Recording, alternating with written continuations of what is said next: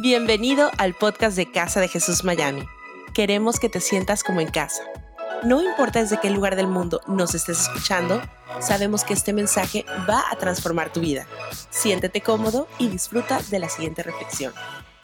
Lucas capítulo 1, versículo 26. Vamos a la segunda parte de lo que empezamos hablando el domingo pasado. Yo sé que usted se acuerda, que usted vino y que además anotó y cuando yo le tome examen en este momento te va a decir, pastor, estoy listo para la parte 2. ¿Estamos claros? Sí, sí, sí. Bueno, versículo 26. A los seis meses, Dios envió al ángel Gabriel a, Nazaret, pueblo de Galilea, a visitar a una joven virgen comprometida para casarse con un hombre que se llamaba...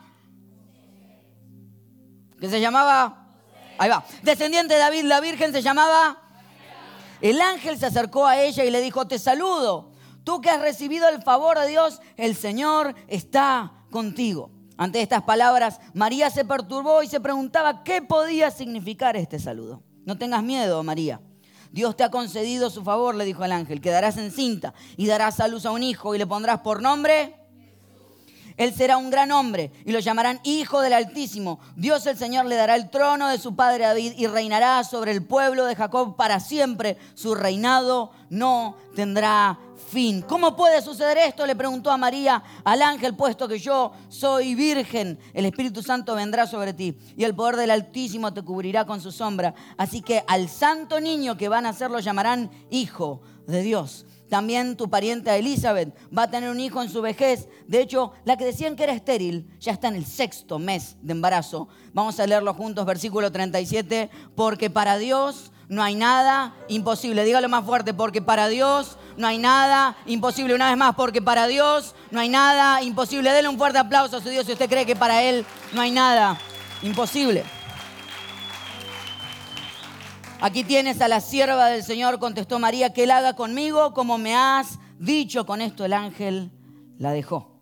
La semana pasada nos tomamos un tiempo para comenzar a hablar de a quién usa Dios porque siempre tenemos esta idea por cuando nos cuentan las historias de Navidad y todas estas cuentas, estas historias de la Biblia, que parece que todos los que Dios usaba eran personas perfectas, personas que tenían todo entendido, que eran mucho más inteligentes con nosotros, que entendían mucho las cosas y que realmente ellos eran los que sabían hacer las cosas. Y parece que a esas personas siempre usa Dios. Y uno se pregunta, ¿Dios podrá usarme a mí? Cuando yo no me parezco en nada a María, no pudiera ni siquiera quedar embarazado. Usted entiende por qué. Ahora, la realidad es que todos tenemos algún amigo, alguna persona que decimos, si Dios tiene que elegir a alguien, lo va a elegir a él, porque él, es mucho más espiritual que yo. ¿Tiene alguno de esos? Uno dice, si voy, a, si voy a buscar que alguien ore, que ore él o que ore ella, porque a Dios sí, cuando estamos orando los dos, Dios dice, callate vos, lo escucho a él. Porque hay gente así que uno dice, hay gente que parece que es tan espiritual que Dios, si escogería, escogería a esa persona. Pero la Biblia está llena de personas que Dios escogió que ni tú ni yo hubiésemos escogido. Por eso quiero contarte a quiénes puede usar Dios. Y tal vez en la lista de cosas que nombremos hoy, te encuentres y digas, tal vez Dios pueda usar mi vida para seguir trayendo un mensaje de esperanza a este mundo. Oramos juntos, Señor, te damos gracias en esta tarde porque tú estás en este lugar. Gracias, Señor, por tu amor infinito. Señor, yo te pido que si alguien aquí hoy por primera vez que le haga sentir súper cómodo, que le haga sentir que tu amor es increíble que así como la Navidad tú viniste a nacer en un pesebre, tú puedes venir a nacer en nuestro corazón en el día de hoy. Y que mientras hoy nos acerquemos a ti, tú te acerques a nosotros y nos hagas entender que tu amor es infinito y que has estado en cada momento y en cada circunstancia a nuestro lado. Gracias Señor por mirarnos a los ojos, llamarnos por nuestro nombre y hacernos que nos acerquemos a ti. Te pido que hoy seas tú el que hable a través de mis palabras. En el nombre de Jesús.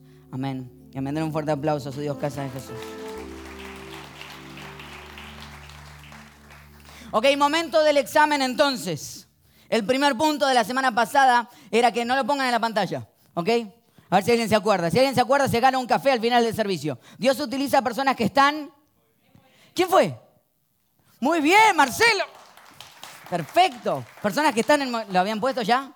Ah, Dios, si no, no vale. Bueno, café gratis para Marcelo. Perfecto.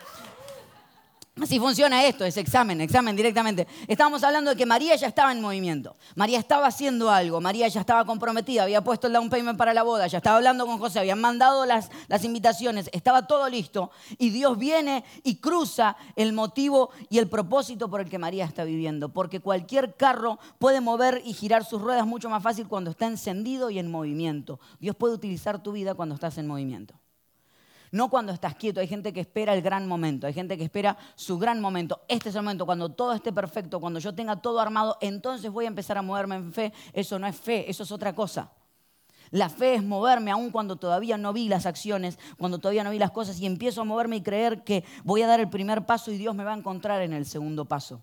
Recuerda que lo hablamos así. Decíamos, no es para esperar, no es tener un gran plan, sino tener cualquier plan y ejecutarlo violentamente. Es mejor que esperar un plan perfecto mañana y empezar mañana a hacer las cosas. Si María tuviera que haber pedido todas las certificaciones, dijo yo cuando tenga el Medicaid, cuando tenga todo aprobado, entonces recién voy a tener al Hijo de Dios, porque esa es la idea. Y de hecho le preguntaban así, bueno, ¿dónde van a nacer Jesús? Porque tienen que nacer en el mejor hospital. Nació en un pesebre, en un establo. Y no sé si usted sabe un poquito de, campo, como yo, que soy un gran hombre de campo. Pero, pero un establo no es un lugar para que nazca un bebé. Entonces, la realidad es que no estaban dadas las cosas. La pregunta es si estás dispuesto a creerle a Dios aún antes de ver los resultados y empezar a caminar, aún antes de tener un plan perfecto y que Dios te encuentre en movimiento. Porque lo primero que hablamos entonces era que para que Dios me use tengo que estar, diga conmigo, en movimiento. Entonces, sea lo que sea, empieza a hacer algo. Tú da el primer paso y deja que Dios te encuentre en el segundo. El punto dos de lo que hablamos la semana pasada era, este, ya no cuenta Marcelo, a ver quién se acuerda del punto dos. El punto dos era que había que estar. ¿Quién dijo? ¿Quién? Muy bien, perfecto. ¿Qué dijiste? Dispuesto, disponible, pero está bien, está perfecto. Dispuesto y disponible, los dos. Un fuerte aplauso, café gratis por allá también.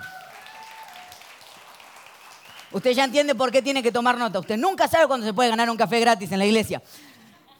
Ahora tengo que estar dispuesto, está perfecto. María estaba dispuesta cuando recibe el ángel, le dice, vas a tener el favor de Dios y el favor de Dios estaba por sobre ti. Y dijimos que cuando uno recibe el favor de Dios, uno dijera, si Dios está de mi lado, yo ya tengo la chequera de Dios, no tengo que trabajar más si el favor de Dios está para mi lado. Todo lo contrario, el favor de Dios significó que iba a quedar embarazada aún antes de estar casada, significaba que iba a tener muchos problemas, significaba que el favor de Dios es para incomodar tu vida. El favor de Dios incomoda tu vida con dones y regalos, no para ti, sino para el mundo. Eso significa que la voz que Dios te dio, que la creatividad que Dios te dio, que el dinero que Dios te dio, que la imaginación que Dios te dio, que los hijos que Dios te dio, que el carro que Dios te dio, que el aire que respiras que Dios te dio, no son para ti, sino para este mundo. Y que es genera a través de su favor una incomodidad que hace que este mundo sea más cómodo, pero a través de ti. La pregunta es si estás dispuesto a que Dios utilice tu vida y todos los recursos que Él te puso para acompañar a este mundo. Dijimos entonces que había que estar en movimiento, diga conmigo, en movimiento y dispuesto. Ahora, lo tercero que hablamos era que tenía que estar dispuesto a perder el favor de los hombres por ganarse el favor de Dios. María corría el peligro de que la apedrearan por el simple hecho de que era embarazada antes de estar casada. Entonces empezaba a perder el favor de los hombres, lo que otros opinaran de ella, de lo que, para ganarse el favor de Dios, imagínense los comentarios en el barrio de María. María, la del barrio, caminaba y decían, ¿viste que está más gordita? Y uno decía, no, no es que está comiendo mucho hummus, es que está embarazada, decía otro. No puede ser. Y así va avanzando el rumor. Imagínense, porque cuando Dios te elige, es muy posible que empiecen a correr rumores alrededor, pero la pregunta es si los rumores van a cambiar el destino de Dios en tu vida o, si tú vas a ser capaz de seguir avanzando para ganarte el favor de Dios, sin, importante, importarte de ganarte el favor de los hombres. María sigue caminando con su, eh, con su panza allí, creyendo que tenía que entender que había gente que no iba a estar de acuerdo con ella y ahora sí me meto en material nuevo que vamos a hablar en el día de hoy. Y es que María tenía que estar dispuesta a no retener a quienes debían salir de su vida. Porque cuando María le dice que sí al ángel y cuando le dice que sí a Dios, podía pasarle que cuando le avisaran a José de que estaba embarazada, José decir, miren, yo esto del Espíritu Santo no me lo creo, ese debe ser el sodero o alguien más, pero la realidad es que yo no me creo eso y me voy por otro lado todos pudieran haber pensado decir, yo no estoy de acuerdo con lo que María está viviendo, y ella tenía que estar dispuesta que al decirle que sí a Dios, le estaba diciendo que no a muchas otras personas que no estaban de acuerdo con la vida que ella estaba comenzando a vivir. Y muchos de nosotros somos así. Estamos dispuestos a tomar una nueva vida con Dios, a tener sueños que Dios nos ponga en las manos, pero no te das cuenta que hay personas que están a tu alrededor que necesitan salir. Y te aferras a ellos, te aferras a ellas, esperando que de ellos venga la esperanza para seguir avanzando. Y te voy a contar algo, es imposible mantener cierta gente que está en contra de tu estilo de vida y a la vez seguir cumpliendo los sueños que Dios puso para tu vida. Pero nos aferramos a situaciones, nos aferramos a personas. Me encantó porque Hace un par de semanas atrás encontré en el, en el, periódico, estaba leyendo las noticias y me apareció esta noticia en la que una mujer acababa de ser dejada por su novio y los vecinos le pusieron una nota en su puerta. Y dice, estimada vecina dejada del A, el resto de los vecinos lamentamos tu pérdida, respetamos tu dolor y manera de expresarlo, pero ¿no te gustaría sufrir en silencio como el resto de nosotros? O ya por lo menos, ¿no te gustaría llorarle en viernes? Muchos de nosotros tenemos que salir temprano a trabajar. O tenemos niños pequeños que necesitan dormir para salir a la escuela. Escribieron una parte del cartel. De todas formas, al rato regresan. Y si no, al menos te libraste de esta sanguijuela que parece ser. Así que seca tus lágrimas. Deja de poner Edith Márquez, cantante y actriz mexicana, que no tiene 65 años, y hashtag amiga date cuenta, te queremos mucho tus vecinos. Fuerte aplauso para los vecinos de esta mujer. Me encanta. Haga conmigo hashtag. hashtag usted, va, usted, a sorprender a sus nietos y, a hijos. Decir hashtag amiga date cuenta. Diga conmigo hashtag amiga date cuenta. Porque hay veces que tienes que darte cuenta que hay gente que ya no tiene que pertenecer en tu vida. Hashtag amiga date cuenta. Es tiempo de salir y entender que Dios tiene un sueño para tu vida, que puso cosas en tu vida, pero hashtag amiga date cuenta. Es tiempo de salir de ciertos lugares. Es tiempo de entender que hay personas que no te están haciendo bien. Es tiempo de entender que hay personas que lo único que han hecho es trabajar en tu contra. Y cuando tú tienes un sueño claro, no tienen que creer en ti porque el único que tiene que creer en ti es Dios. Así que hashtag, amiga, date cuenta que es tiempo de dejar de llorar por las mismas cosas. Ahora, con esto no te estoy mandando a divorciarte porque algunas ya están diciendo hashtag amiga date cuenta, hashtag gracias pastor, hashtag voy a buscar un abogado, ¿verdad? O sea, hashtag qué bueno el domingo en casa de Jesús. O sea, no estoy mandándote eso, porque la realidad es que si te das cuenta, María estaba dispuesta a dejarlo todo por encontrarse con Dios, para que Jesús, para que Dios utilizara su vida y traer a Jesús a este mundo, para que el mundo siguiera siendo un mejor lugar. O sea, estaba dispuesta a dejar personas que no acompañaran sus sueños, pero sabía que sus sueños iban a bendecir a las personas que le habían dejado. Porque creyeran o no creyeran en María, el nacimiento de Jesús iba a cambiar la vida de aquellas personas, aún aquellas que no creyeron en ella. Porque lo que te estoy llamando es que hay etapas en tu vida donde vas a tener que creerle al sueño de Dios y vas a tener que esconderte y saber de que el único que tiene que creer en esos sueños eres tú y Dios. Y hashtag amiga, date cuenta que la realidad es que tienes que empezar a avanzar de esos lugares y entender que esas cosas te han dañado, que te han hecho mal y es tiempo de seguir avanzando. Es entender que hay personas que avalan y apoyan y acompañan tus sueños y hay personas que no. De hecho, en uno de estos días estaba reflexionando, en uno de esos momentos donde me pongo filosófico, estaba pensando y mirando al horizonte y de repente vi una mosca. Y cuando vi a la mosca digo, ¿por qué son, feas las moscas? Puse a pensar. Usted se puso a pensar una vez, ¿por qué son feas las moscas? Dígame usted, ¿por qué son feas las moscas? Son molestas. Pero ¿por qué son feas? ¿Por qué, uno le da asco? ¿Por qué te da asquito la mosca? Eh, ¿Por qué haces así? Porque se paran en qué? Basura. ¿eh? Caca es lo que usted quiere decir, que no lo quiere decir. Diga conmigo caca. Está, no pasa nada. El problema es que la mosca se para en caca. Entonces, eso es lo que nos da quito decir, porque ¿en qué se habrá parado? Entonces, cuando se viene a meter en el, en el asado perfecto que estás haciendo, va a decir, ¿qué haces? Te paraste en caca y venís a arruinar mi perfecto asado. Entonces, la mosca no es fea en sí misma, sino que la mosca lo que tiene es que el problema es los lugares donde se paran, que es la caca en la que se para, la hace que contamine otros lugares a donde va. Entonces, la belleza no es parte que, se, que, que viene dentro de ella, sino que la belleza se gana cuando aprendes a no pararte en caca para llevarlo a otros lugares. La pregunta es entonces, usted dirá, ¿a dónde va el pastor? Acá voy. La realidad es que es muy posible que tú no seas mala persona, pero te has estado parando en los lugares incorrectos. Porque si te sigues rodeando y sigues parándote en caca, perdón que lo diga así, es muy posible que a donde vaya la gente diga, mm, esta persona huele mal. Pero en realidad no eres tú. No es que has sido mala persona. No es que has perdido tu belleza, sino que te has parado en los lugares incorrectos de tu vida.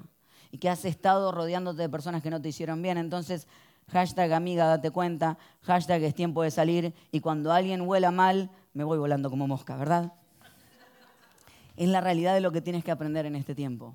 Que hay veces que tienes que salir de ciertos lugares. María estaba dispuesta a decir, si Dios quiere llevarse gente de mi lado, si hay gente que no tiene que estar porque no entiende los sueños, es tiempo que esta gente ya no esté. Te quedan 15 días de este año.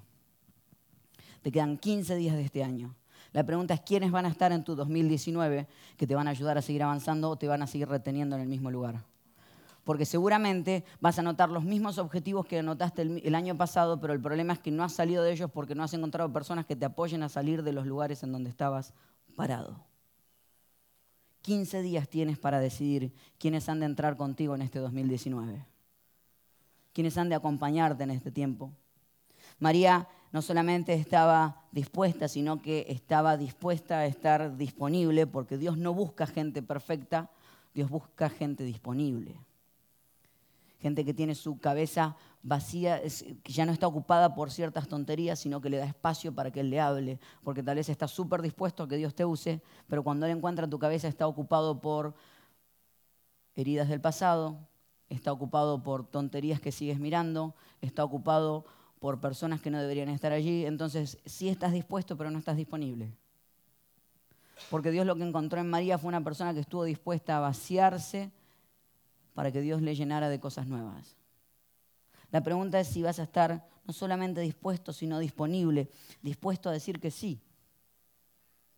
Aprendí en mi tiempo, cuando fui creciendo en la iglesia, que hay algo que yo tenía claro y era que quería que Dios me usara. No sabía en qué, pero empecé a decir que sí y empecé a decir que sí a las pequeñas cosas, porque todo el mundo quiere las, las grandes cosas para llegar, pero hay que empezar diciendo que sí en las pequeñas cosas porque es allí donde Dios te está formando en realidad. Entonces empecé a decir que sí, me dijeron si podía pasar las transparencias. Y usted dirá, ¿qué son las transparencias? Son unos acetatos que uno ponía en un proyector que eh, echaba una luz y ponía la letra contra la pared, porque no estaban las pantallas LED en esa época. Er, es, eso sí era creatividad lo que había que hacer en esos momentos. Y yo pasé de poner el proyector hasta que un día estaba caminando y el chico que tocaba el bajo en la iglesia le pegó una piña a una pared, se quebró la mano y mientras yo venía pasando me dijeron, ¿no querés tocar el bajo? Yo dije, bueno, ya de por sí soy bajo, así que puedo tocar el bajo, deben ser cosas que se combinan, ¿por qué no? Y allí terminé tocando el bajo. Y así fue avanzando. ¿Qué estaba? Dispuesto y disponible. Estaba caminando por ahí y me dijeron, ¿querés? Sí. Porque hay veces que uno tiene que aprender a decirle que sí a Dios. Y no sí a las grandes cosas, sino sí a las pequeñas cosas que Él te está poniendo. Sí a, a hacer la luz de Dios en el trabajo donde estás sí a ser la luz de Dios en tu familia en donde estás hoy, sí a poder graduarte de los lugares en donde Dios te puso hoy, porque toda la gente quiere llegar al próximo paso, pero no quiere ser la luz de Dios en donde ya está hoy. Es decirle sí, no es sí al próximo paso, sino sí al primer paso. Es empezar a entender que tienes que estar dispuesto a decir que si diga conmigo voy a decir que sí. Entonces tengo que estar disponible, tengo que estar dispuesto. Y esto me pareció muy fuerte, y es que María tenía que estar dispuesta a parecer tonta. ¿Por qué a parecer tonta? Porque imagínese usted, María empieza a caminar por el barrio, está embarazada, y la gente la empieza a mirar y decir, ¿qué pasó? Dice que está embarazada del Espíritu Santo. Y ella tenía que seguir avanzando y aún aguantándose parecer tonta por el hecho de confiar lo que Dios iba a hacer. Ahora, Diga conmigo, parecer tonta, no ser tonta. Porque ahí está la diferencia. A veces que vas a parecer tonto, pero en realidad tú no sos un tonto porque estás tomando las decisiones correctas. El hecho que otros te miren como un tonto no significa que lo seas. Porque estás trabajando basado en lo que Dios te dijo, decir, acá tienes que estar trabajando. Y el problema es que muchas personas no están dispuestos a parecer tontos. Porque quieren verse súper cool, quieren verse súper bien y no están dispuestos a parecer tontos delante de los ojos de los hombres para entender de que Dios está haciendo algo en sus vidas. Noé, aquel que usted conoce la historia, Noé, Dios lo mandó a hacer un arca porque iba a llover. Entonces usted entiende de que Dios le dice, va a llover, así que haz un arca para que las personas...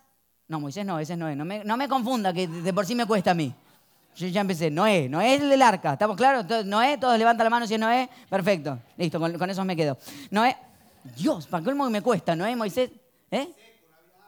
Ah, de seco, de Moisés escuché, digo, no, digo, Noé, Moisés, digo, yo que sufro. Entonces, es cierto, empieza a crear, Noé empieza a crear un arca y nunca había llovido y le dice a la gente, va a llover. ¿Llover qué es? Llover que va a caer agua de arriba para abajo. Es decir, ¿cómo eso nunca pasó? ¿Y cómo, por qué los teólogos creen de que hasta el momento nunca había llovido? ¿Saben por qué? Porque cuenta la historia que cuando terminó de llover, dice que Dios confirmó con un arco iris que nunca más iba a inundar la tierra de esa manera. Nunca antes se había visto un arco iris. ¿Sabe por qué se forma el arco iris? El arco iris se forma porque cuando cae la lluvia, las aguas que quedan en las nubes se transforman en prismas. Cuando la luz solar pasa a través de las, gotas, que son prismas, se forma todos los colores del arco iris, que es el arco iris que usted ve todo el tiempo. Eso lo sabemos todos. Ahora, la realidad es que, claro, nunca había llovido, por lo cual nunca se había formado un arco iris. Por eso muchos teólogos creen de que hasta el momento nunca había llovido. Y, Noé, casi digo Moisés, Noé empieza a hacer un arca porque Dios le dijo y él tenía que parecer un tonto. Ahora hay personas que están dispuestos a parecer tontos cuánto? Un mes, dos meses, un año, un año de parecer un tonto haciendo algo pero quiero ver resultados. Dos años, tres años, tres años me aguanto de parecer un tonto, pero no, no, más de tres no. Dice que Moisés, desde que Dios le anunció que tenía que armar un arca hasta que llovió, Yo sabía. Yo sabía que me iba a pasar. Vamos de vuelta. Noé. Bueno, Moisés también Dios le había hablado antes, así que también. Yo uso el personaje que yo quiero. Si usted no me sigue bíblicamente, no es mi problema. Ok, voy, de vuelta. Noé. Noé. Noé, Noé, Noé, Noé, Noé, Noé, Noé. Noé, desde que empezó hasta que terminó el arca, hay personas que aguantan no más de dos, tres, cuatro años. Dice que Noé tardó 100 años armando el arca hasta que empezó a ver las primeras gotas hay personas que se agotan en el tercer o cuarto año. 100 años. Dice que desde los 500 a los 600 años. Dígame si eso no es vivir, ¿no? Algunos dicen, no tengo ni 100 años de vida para esperar. La pregunta es si estás dispuesto a parecer un tonto por aún más el tiempo de lo que, de lo que alguna vez imaginaste, con tal de que Dios cumpla su propósito en esta tierra. Esta semana mi esposa recibió el resultado finalmente de su examen final de terapia familiar, luego de haber estudiado durante muchísimos años. Hace dos años terminó el curso de terapia familiar, el curso de la licenciatura o la maestría de terapia familiar, me dice como diciendo abrir los ojos, me dice maestría. Eh, y se tuvo, no era necesario que estudiara para este examen final, en el que el examen final le permite ejercer sin la necesidad de tener otro, otra, otra persona por sobre ella. Algo así es. Y la realidad es que no era necesario, pero decidió tomarlo, vencer sus propios miedos y avanzar y me dijo, si algo que estoy dispuesta es a que aún si me va mal, estoy dispuesta a tomarlo una y otra vez. Estoy dispuesta a parecer tonta si es necesario por cumplir aquellos sueños que Dios puso en mi vida. Dio el examen hace más o menos unas tres semanas atrás. Cuatro semanas, me están tirando los datos, cuatro semanas. Y el jueves pasado llegó finalmente la carta con el resultado final. Dice que tomó la carta, sus manos temblaban y algo que dijo es, aún si me va mal, estoy dispuesto a volverlo a tomar, porque estoy dispuesta a parecer tonta aún en estos procesos por seguir cumpliendo aquellas cosas que Dios puso en mi vida. María tenía que decirle que sí al ángel, aún pareciendo tonta, porque sabía que Dios iba a cumplir el propósito en su vida. Noé, no Moisés, Noé tenía que decirle que sí a Dios para poder construir un arca que iba a marcar la historia entonces abrió el sobre, no Noé, no María, sino mi esposa. Abrió el sobre, sacó la carta y la primera frase decía, congratulations, que había aprobado el examen tal vez más importante. Pero lo que siempre me sorprendió fue sus ganas y su ímpetu y su interés de aún parecer tonta si era necesario. con tal de seguir avanzando. Muchos de los que hoy estamos aquí no estamos dispuestos ni siquiera a pasar 15 minutos como tontos con tal de que Dios se presente en nuestras vidas. Quiero invitar a que la banda me acompañe y este es mi último punto. Dice que sigue avanzando. Vamos a ir al versículo 34. Dice, ¿cómo podrá suceder esto? Le preguntó María al ángel, puesto soy virgen. El Espíritu vendrá sobre ti y el poder del Altísimo te cubrirá con su sombra. Así que al santo niño que van a nacer lo llamarán Hijo de Dios. También tu parienta, Elizabeth, va a tener un hijo en su vejez. De hecho, la que decían que era estéril ya está en el sexto mes de embarazo, porque para Dios no hay nada imposible. ¿A quiénes usa Dios? Usa a quienes están en movimiento, a quienes están dispuestos, a quienes están disponibles y por sobre todo a quienes las limitaciones no los detienen de creer. Ah, porque María estaba llena de limitaciones. Elizabeth, que era pariente de ella, de la cual iban a ser Juan el Bautista, que muchos años después iba a bautizar a Jesús, dice que era estéril. O sea, Elizabeth era muy grande y era muy estéril para quedar embarazada y María era muy joven y muy virgen para quedar embarazada. Y a veces que los muy nos hacen sufrir, porque creemos que Dios solamente elige personas que tienen todo lo posible, pero Dios busca personas que están llenos de imposibles para demostrarte que Él es posible en medio de tus imposibles, para demostrarte que Él es quien se demuestra presente en tu vida. De hecho, la conversación entre María y el ángel es una conversación que uno tiene que aprender en la vida. Hay datos importantes para saber, aún el día que te cases necesitas saber responder. María le dice al ángel, le dice, yo estoy, yo soy virgen, ¿cómo voy a poder, cómo voy a poder quedar embarazada? Y el ángel dice, sí, es cierto. Pero tú sabes que cuando tu mujer te aparece y te dice, estoy gorda, tu respuesta tiene que ser no. Ni lo pienses. ¿Estoy gorda? No. ¿Me veo bien? Sí. ¿Querés a mi mamá? No, sí. Digo, sí. O sea, pero el ángel ni siquiera es como cuando decís, me veo un poquito gordito y la persona te dice, la verdad que sí. Y uno dice, ay, te lo dije para que me dijeras que no. Pero María le dice, estoy llena de imposibles. Y el ángel le dice, la verdad que sí. Porque Dios no busca, Dios usa personas que no son suficientes para que entiendas que Él es suficiente. Personas que no alcanzan la talla que no dan el número, que están llenos de imposibles para demostrarte que Él puede ser posible. No sé si sos muy joven, muy viejo, muy virgen, muy, muy, muy pasado de años, muy pobre, muy rico. No sé cuál es el muy que tienes en tu vida, pero la realidad es que tienes que empezar a entender que tus imposibles lo único que hacen es marcar la base para que Dios pueda empezar a crecer y trabajar en tu vida para mejores tiempos. Que el imposible es lo único que activa es el poder posible de Dios sobre tus imposibles. No sé cuál es el imposible que tienes delante tuyo, pero los imposibles activan el poder de Dios como nunca antes, porque si tuvieras todos los recursos para hacer las cosas, entonces no necesitas de Dios. Si los sueños que pusiera Dios en tu vida no necesitaran romper tus imposibles, entonces no necesitan de Dios, eres suficiente. Pero como no eres suficiente y los sueños de Dios son muy grandes, necesitas sí o sí el poder de Dios sobre tu vida. Necesitas estar lleno de imposibles.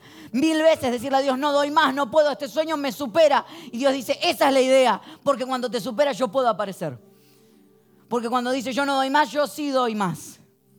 Porque la idea es entender que son tus imposibles lo que activan el poder de Dios. ¿Quieres saber qué significa la palabra orgullo? Orgullo, la definición es creer que mis limitaciones son más grandes que el poder de Dios de hacer algo sobrenatural en mi vida. A veces mi orgullo lo que hace es decir, no, mis imposibles sí que a Dios lo vencen. Es creer que contigo Dios no pudo. El orgullo es decir, conmigo Dios no puede. Dios no escogería gente como yo si entendieras que la Biblia está llena de gente como tú. Si entendieras que la Biblia está llena de gente que tenía dudas, que tenía problemas, que no sabía qué iba a hacer. Si entendieras que en realidad tus imposibles son solamente la puerta de lo que abre el poder de Dios. Porque María preguntó decir, ¿cómo va a ser esto? Y Ángel le dice, lo va a hacer a través del Espíritu Santo. No sé si María entendió el proceso del Espíritu Santo, pero dijo, ok, porque la fe es dejar de enfocarte en los cómo y empezar a creer en quién. Y entender, decir, no sé cómo va a pasar esto, pero si Dios quiere hacerlo, Él lo va a hacer. La fe se enfoca en las promesas, no en las explicaciones. La próxima vez que sientas que no eres especial para ser usado por Dios, solamente recuerda ¿A qué clase de gente Dios usó? Noé era borracho, Abraham era muy viejo, Isaac era un soñador, Jacob era un ambicioso y mentiroso, Lea era fea, José fue abusado, Moisés tartamudeaba y era violento, Gedeón era miedoso, Sansón tenía el pelo largo y era mujeriego, Raab era una prostituta, Jeremías y Timoteo eran muy jóvenes, David tuvo una relación y fue un asesino, Elías se deprimía y trató de suicidarse, Isaías predicó desnudo, Jonás huyó de Dios, Noemí era una viuda, Job quedó en bancarrota, Juan el Bautista comió insectos, Pedro negó a Cristo tres veces, los discípulos se durmieron mientras oraban, Marta se preocupaba por todo, la mujer samaritana había tenido cinco esposos y vivía con otro hombre, Saqueo era muy pequeño, Pablo era muy religioso, Timoteo tenía problemas del estómago y Lázaro estaba muerto.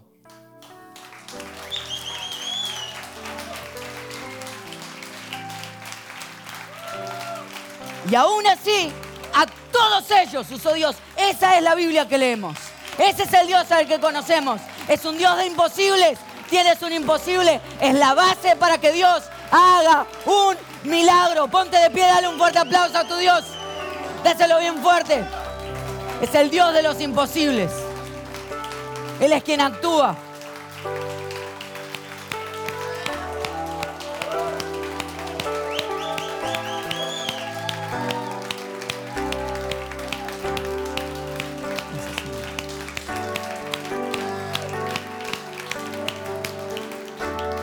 La pregunta, y hay un solo limitante para Dios, y es tu sí o tu no. Porque la historia termina con María diciendo, haz conmigo como desees. Hay un solo limitante para Dios. Y no es para que Dios cumpla su propósito, es para que Dios pueda utilizar tu vida para cumplir su propósito. Dios va a cumplir su propósito igual. La pregunta es si tú estás dispuesto a que Dios te use a ti para cumplir su propósito en esta tierra.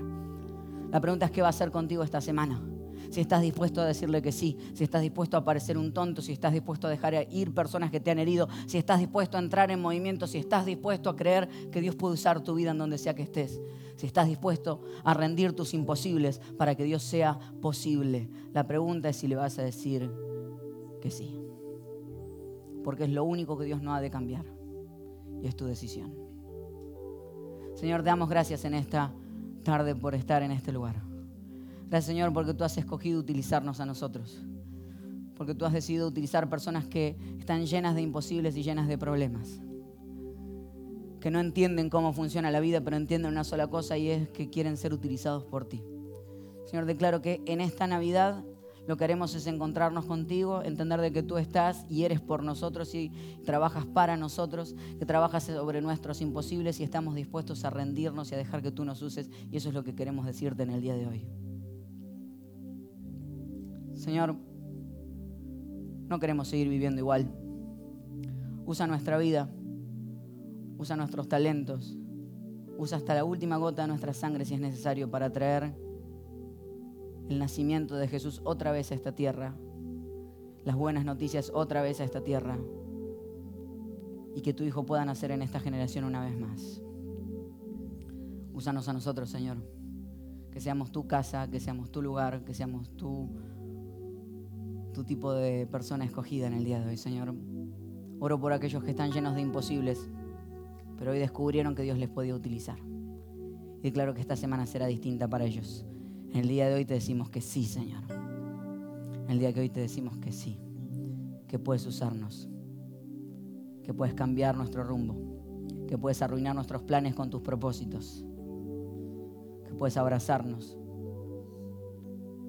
entregamos aún nuestras mayores heridas solamente para que tú uses nuestra vida. En el nombre de Jesús. Amén. Y amén. un fuerte aplauso a Dios. Gracias por habernos acompañado en esta enseñanza de Casa de Jesús. Sabemos que te ha sido de mucha ayuda y seguro también lo podrás hacer para tus amigos y familia. Así que te invitamos a que lo compartas en tus redes sociales y a que nos dejes tu comentario en iTunes. Para más información de nuestras actividades o para conocer más de nuestra iglesia, puedes ingresar a casadejesús.com y seguirnos en nuestras redes sociales. Antes de despedirnos queremos declarar bendición sobre tu vida. Que el Señor te bendiga y te guarde, que Él haga resplandecer su rostro sobre ti, que tenga de ti y de nosotros misericordia y que ponga en tu vida paz.